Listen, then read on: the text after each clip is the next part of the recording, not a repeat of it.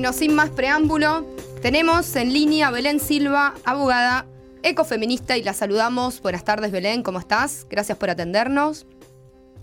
Buenas tardes, ¿cómo están? Eh, acá muy ansiosa por contarles todo el chusmerío que tengo para contarles acerca de la ley de etiquetado. Eh, para aquellos que están todavía sin saber de qué se trata, vengo a traerles novedades. Excelente, y te estábamos esperando. Así que bueno, la conexión a internet está diciendo que está todo ok, así que te escuchamos. Bueno, sí, estoy acá saludando desde el conurbano bonaerense, más precisamente desde Lanús, para que tengan el contexto Ahí desde donde hablo. Ahí va. Eh, bien, les quiero contar un poquito, sí, eh, me gusta que hayan, me hayan convocado para hablar un poquito de la ley de etiquetado, que, que solamente pareciera que se trata de tener unos sellos negros en los frentes de los paquetes, indicando el exceso de nutrientes críticos. ¿Qué es un nutriente crítico?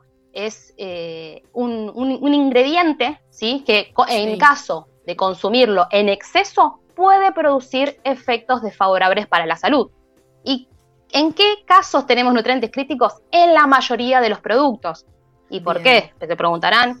Hay una industria alimentaria que tenemos actualmente. Ya algunas personas tal vez tienen contacto con algunos de estos conceptos, pero eh, hay una industria alimentaria que hoy no busca alimentarnos, sino que busca eh, obtener ganancias. Y en el medio nos está dando porquerías. Entonces esta ley de etiquetado frontal propone, eh, uno, garantizar el acceso a la salud, garantizar el acceso a la información, porque hasta el día de hoy no tenemos idea eh, de lo que estamos comiendo. Yo no sé si alguna vez intentaron dar vuelta la etiqueta de un paquetito y es un idioma que yo, la verdad, no comprendo. No, y de hecho, sí lo he hay... Sí, sí. Sí, sí, sí. Incluso a veces me, me gustan mucho unos videitos de Paulina Cocina que ah, está haciéndose poquito, que cuando nombra estos ingredientes raros que nuestras abuelas, nuestros abuelos cuando cocinaban, seguramente no existían o no estaban presentes. Entonces, esta ley de etiquetado frontal propone eh, identificar estos productos que tengan eh, exceso de nutrientes críticos y que no se trata solamente del sellito, sino que esta eh, situación va a generar que regular entornos, porque sabemos que empresas como por ejemplo Coca-Cola acá en Ciudad de Buenos Aires tiene un plan que se llama Mi Escuela Saludable. Y si hay lo que no tiene saludable, es, una bebida azucarada, claro. una cosa es alguien que lo elige para ponerlo en un Fernet y está perfecto. Pero para un niño o una niña que aún no tiene discernimiento suficiente para entender que eso no es un alimento, sino que es una bebida altamente azucarada, ahí tenemos que estar presentes. En este caso, estar presente el Estado para regular esa situación y no dejar en un estado de indefensión. Entonces, regular entornos, regular la publicidad, la promoción, el patrocinio. Eh, hoy agarras un paquetito de esos cereales, que los últimos que son son cereales, y ves la cara de los bichitos de los últimos que aparecen, la cara de Messi, la cara de seguramente algún, no sé, Paulo estaba en un yogur, y los niños y las niñas eligen en función a esto. Entonces, de esta manera, eh, aquel producto que al menos tenga un sello negro que indique eh, este, este, exceso de nutrientes críticos, eh, no va a poder realizar este tipo de publicidad. ¿Y por qué un sello negro en forma de octono? Porque es el que ha dado más, eh, mayores resultados positivos en nuestra región.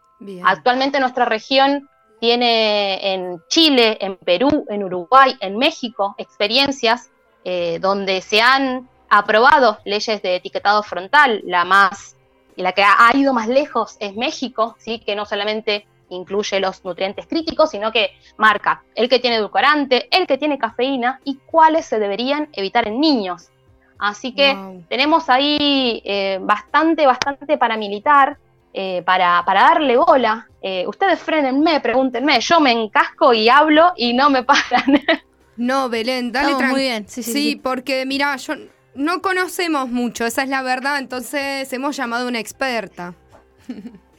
pero qué honor, ¿no? Y, hoy, hoy me gustaba esto que ponían en las redes de las noticias picantes, porque para quienes no saben, ¿sí? esta ley de etiquetado frontal, eh, que fue muy laburada desde el año 2017, 2018, ahora se me fue la fecha, pero laburada en comisiones, con expertos, expertas en la materia, eh, y la semana pasada, luego de haber logrado un consenso entre varios frentes políticos, se logró un dictamen porque creo que si hay algo que nos ha mostrado esto de, de seguir de cerca el proyecto de legalización del aborto, es que ahora sabemos un poquitito de cómo se maneja diputados, de cómo se maneja senadores. Entonces, eh, la semana pasada se obtuvo dictamen positivo y fue aprobada por mayoría, salvo por tres personitas eh, que estuvieron ahí haciéndole el aguanta al lobby, ¿no? Eh, las senadoras de Tucumán, una senadora de La Rioja, algunas de ellas antiderechos, de hecho, ¿no? Y, y, oponiendo las mismas, los mismos argumentos que sostuvo el lobby en toda América Latina, porque esos argumentos que ellas tuvieron, digo ellas porque eran justo tres mujeres, pero podrían haber sido cualquiera. Acá las leo, sí, Son los mismos argumentos que repitió el lobby en toda América Latina. Uno, el terror económico, no, con la ley de etiquetado, eh, los productos se van a vender menos, la gente va a perder trabajo. De hecho, hay una que comparó la aprobación de la ley de etiquetado con Onganía. Entonces, ahí hay una situación bastante interesante que seguir y te das cuenta que, es la respuesta a un lobby. Eh, y, el, otro argumento que utilizaban también es, están demonizando un ingrediente, ¿no? En este caso, eh, tanto las senadoras de Tucumán como de La Rioja tienen eh, una industria azucarera muy fuerte en sus provincias y decían que con la aprobación de la ley de etiquetado iban a perder trabajo. Pero claramente esto es una ley pensada con ciencia, de hecho eh, se escuchó a todas las partes, no es que algo que haya sido decidido, no, algunos decían, no, lo decidieron de Mendoza para todo el país, no, hubo una participación federal, un compromiso, y de hecho la semana anterior, la semana previa al tratamiento en senadores, de donde surgió ¿no? la Cámara que inició el proyecto, eh, hubo un lobby muy fuerte de parte de las empresas de bebidas azucaradas, como por ejemplo Coca-Cola, la decimos con nombre y apellido, que me vengan a buscar si quieren. Eh, pero, y bueno, ahí con la militancia, con la visibilización en las redes, se logró, ¿sí? Porque Coca-Cola lo que quería era modificar, les doy algo, algo muy técnico, pero que nos permite entender de qué manera operan los lobbies, ¿no? Porque son eh, empresas silenciosas que se escurren en los pasillos del Senado y de esa manera compran voluntades. Totalmente. Eh, esta empresa buscaba modificar el sistema de perfil de nutrientes. ¿Qué significa? Este perfil de nutrientes define en qué cantidades esos nutrientes críticos que les mencioné, azúcar, sodio, grasas, eh, en qué cantidades tienen que estar presentes para que tenga un sello negro. Este sello negro, que al tener solo uno, no puedo hacer publicidad, no lo puedo meter en el colegio. Bueno, ah, Coca-Cola entendiendo más. Bien, bien, bien. modificar este sistema de perfil de nutrientes para que sus bebidas azucaradas eh, queden por fuera de esta ley de etiquetado frontal. Eh, hubo un, apoyo muy fuerte de partes quien la están defendiendo, de hecho hay varias, una campaña muy fuerte, entonces se evitó. Pero, pero, pero, eh, no se iban a quedar tranquilos, entonces luego de la aprobación, ¿no? todos contentes ahí en senadores, eh, esta semana, eh, luego de las aprobaciones de senadores, tiene que pasar a diputados y a ese proyecto se lo gira a seis comisiones diferentes. ¿Qué significa esto? Que va a estar dando vueltas por los pasillos del Congreso probablemente meses y en el peor de los escenarios probablemente años. Eh, ¿Esto es mágico? No, es una decisión política del presidente de la, comisión de diputados, Massa, que hasta ayer veía que se había reunido con, azucareros, ¿no? Y decía que iba a defender los intereses, pero nada, eh, yo creo que no tenemos que dejarnos desanimar por estas noticias eh, y tenemos que seguir militando, que tenemos que seguir de cerca, tanto ahora cuando seguramente va a tener modificaciones este proyecto de ley. Eh, que en, diputados en estas comisiones y va a tener que ser tratado nuevamente en senadores, pero no le vamos a perder pisada porque esto es un paso enorme a la soberanía alimentaria, ¿sí? Saber lo que estamos comiendo nos permite ser un poquito más libres. Y yo desde lo que mencionaba al principio y lo retomo, yo provengo de un barrio popular, soy de, Villa Fiorito, y sé que en mi barrio, cuando los bolsillos aprietan, las personas comen peor, peor calidad de alimentos. Entonces, ¿quiénes son los principales eh, actores involucrados en esta, esta malnutrición los sectores más empobrecidos. No es una ley que sale de la gente que no quiere engordar, no, sale una ley para mejorar la calidad de vida de nuestros pibes, de nuestras pibas, y de esa manera poder lograr un poquito y compensar tanto abandono de parte del Estado en, este, en este tema. Así que bueno, hay que pegarle una seguida, hay que pegarle eh, una, una vista para, para militarla. Yo creo que es algo que tenemos que militarla y que no la tenemos que dejar pasar porque porque es súper importante para nuestra soberanía alimentaria. Bien, Belén, eh, justamente hace unos días una persona me comentaba de que le habían agregado proteínas a los fideos. Eh, no sé si lo escuchaste. Y yo decía, ¿qué hacen? O sea, porque es real lo que vos decís.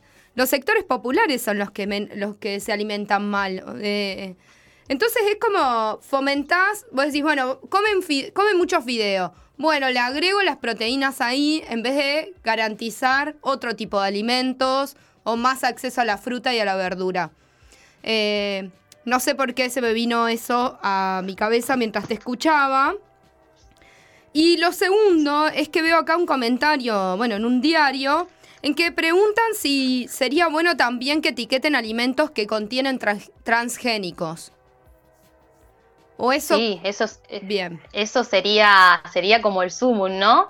Eh, de hecho, así, así como te vino a la memoria a vos esos dos datos, a mí me viene a la memoria que hace un mes, poquito menos, poquito más, se aprobó en Argentina el primer trigo transgénico. No el primer trigo transgénico en Argentina, en el mundo. En el mundo. Entonces, eh, nuestra soberanía alimentaria viene sufriendo unos embates que, mamá mía, eh, primero con la posibilidad del acuerdo Argentina-China, con las fábricas de, cerdos, ¿no? Eh, estas megafábricas, luego con, estos avances de la agroindustria, del agronegocio, que de hecho son quienes tienen el principal motor para prender fuego todos los lugares que estamos viendo que se están prendiendo fuego. Entonces, hay una conexión, ¿no? Me gustaba, no sé de quién se lo leía, perdón por robarle la idea a persona, pero eh, decía, cómo vemos siempre los mismos sectores de poder operando en las diferentes eh, situaciones, ¿no? Y más en el área de lo ambiental, a mí me toca siempre militar mucho el tema ambiental,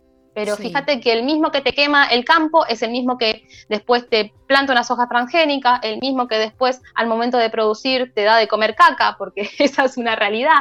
Entonces, esto que decías recién de, de, los fideos, que proteínas son a veces eh, yo la verdad, si soy sincera, no creo que haya mejor proteína que la que viene de un poroto, que la que viene de una legumbre, eh, y que son alimentos sanos, soberanos, baratos, accesibles, porque también cuando hablamos de soberanía alimentaria estamos hablando de la posibilidad de elegir, pero si yo no tengo la información, no voy a poder elegir. Si los únicos alimentos que se me ofrecen en las canastas de asistencia social son fideos, arroz, enlatados, eh, carne en lata, vos decís, eso no nutre, eso llena la panza, nada más.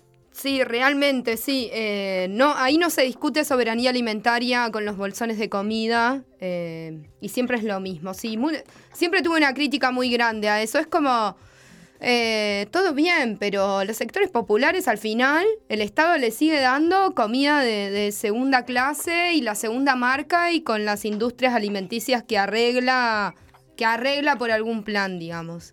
Eh, bueno, te doy tanto. Los hemos visto, los vemos, los hemos repartido también. Sabemos que es comida que no es de buena calidad. Eh, y no hay que hacer. Eh, no hay que mirar para otro lado en estas cosas. Y más cuando hablamos de la alimentación tan importante que después el desarrollo de nuestra personalidad, de nuestra inteligencia, de cómo te defendes en el deporte, en la vida. Vos sabés que Argentina tiene eh, una cifra que uno de cada tres niñas tienen anemia y tienen otras problemáticas como deficiencia de nivel de atención, que te limita un montón en tu desarrollo, déficit de vitaminas y minerales, disminución de la visión, talla baja. Entonces, eh, no se trata solamente de decir, bueno, elijo eh, comprar un producto, no, no, se trata de compensar un poco esa desatención que el Estado durante años tuvo eh, en relación a la alimentación, porque cuando estamos tomando medidas en lo que concierne a alimentación, estamos ganando a futuro salud, estamos evitándole el gasto de salud al Estado, no es, bueno, lo hacemos y ya no, lo hacemos y vamos a tener un beneficio a largo plazo. Eh, Argentina es el tercer país que mayor cantidad de ultraprocesados consume. Eh, la, la, publicidad es voraz. Yo miro muy poca tele, a veces me pongo para ver South Park y cuando pongo, me, me, quiero morir, o sea, me quiero morir de la cantidad de que te dan, que te dicen con vitaminas, con calcio, y vos sabés que esos alimentos, lo último que tienen es nutrición real y que son caros. porque una familia popular que decide comprarle un yogur a una niña o un niño, está dejando un montón de guita en proporción a lo que gana. Y que encima ese producto sea un producto de baja calidad, sea un producto que a futuro lo va a enfermar, no, eso es un, la verdad es un despropósito. Así que creo que esta, esta ley es re importante y por, no por nada esta, este giro a estas seis comisiones que eh, es un, para quienes tal vez no, no siguen los procesos legislativos, son un montón, son un montón de comisiones que, de hecho, la ley de humedales tuvo cinco, que ya también es una necesidad de, dilatarla, pero dos o tres como mucho, pero seis es una clara expresión de, voluntad de que quieren que esta ley no salga o se retrase o que salga a medida de sus intereses, que eso es lo que tenemos que evitar militándola, visibilizándola y dándole el mayor bombo posible. Bueno, vamos a estar ahí atentas a todo esto. ¿Qué es lo que se viene, digamos? ¿Qué, ¿La próxima reunión, la próxima comisión? ¿Cuándo te llamamos de nuevo, Belén? Cuando quieran me pueden llamar porque siempre tengo algún tema para gritar como una vieja loca. Pero ahora hay que esperar eh, a qué, cuándo van a empezar a, las comisiones, porque lo que tiene de bueno ahora, lo único bueno de esta freaking pandemia, es que ahora podemos seguir de cerca los procesos de las comisiones. Antes ocurría en un lugar y ya hoy como que tenemos más sistematizado el seguir online de lo que dicen, que lo discuten, y te das cuenta que eh, tienen eh, a veces muy poquitos argumentos para defender esas ideas. Eh, pero bueno, ahora hay que seguir de cerca, esperar qué fecha pongan. La verdad es que el panorama es bastante desalentador, pero mm, nada, no hay que, no hay que dejar de, militar porque creo que es algo que, nos va a dejar mucho, mucho bueno, un resultado muy bueno a, nuestra sociedad y, siempre no estos temas suelen ser desalentadores a veces eh, visibilizarlos, pero creo que también hay muchas movidas, ¿no? No quería dejarles en el corazón eh, el desánimo, sino que, eh, por ejemplo, hay muchas movidas copadas, como por ejemplo la de la UTT, que hace poco sacaron como un recetario para comedores y ollas populares, porque creo que de ahí van a venir las soluciones también. Sí, eh, tampoco vamos a ser los responsables nosotros y nosotras de, solucionar todo, ¿no? Pero de poder hacer accesible el alimento real a los sectores populares que están alimentados a fideos, arroz, a polenta.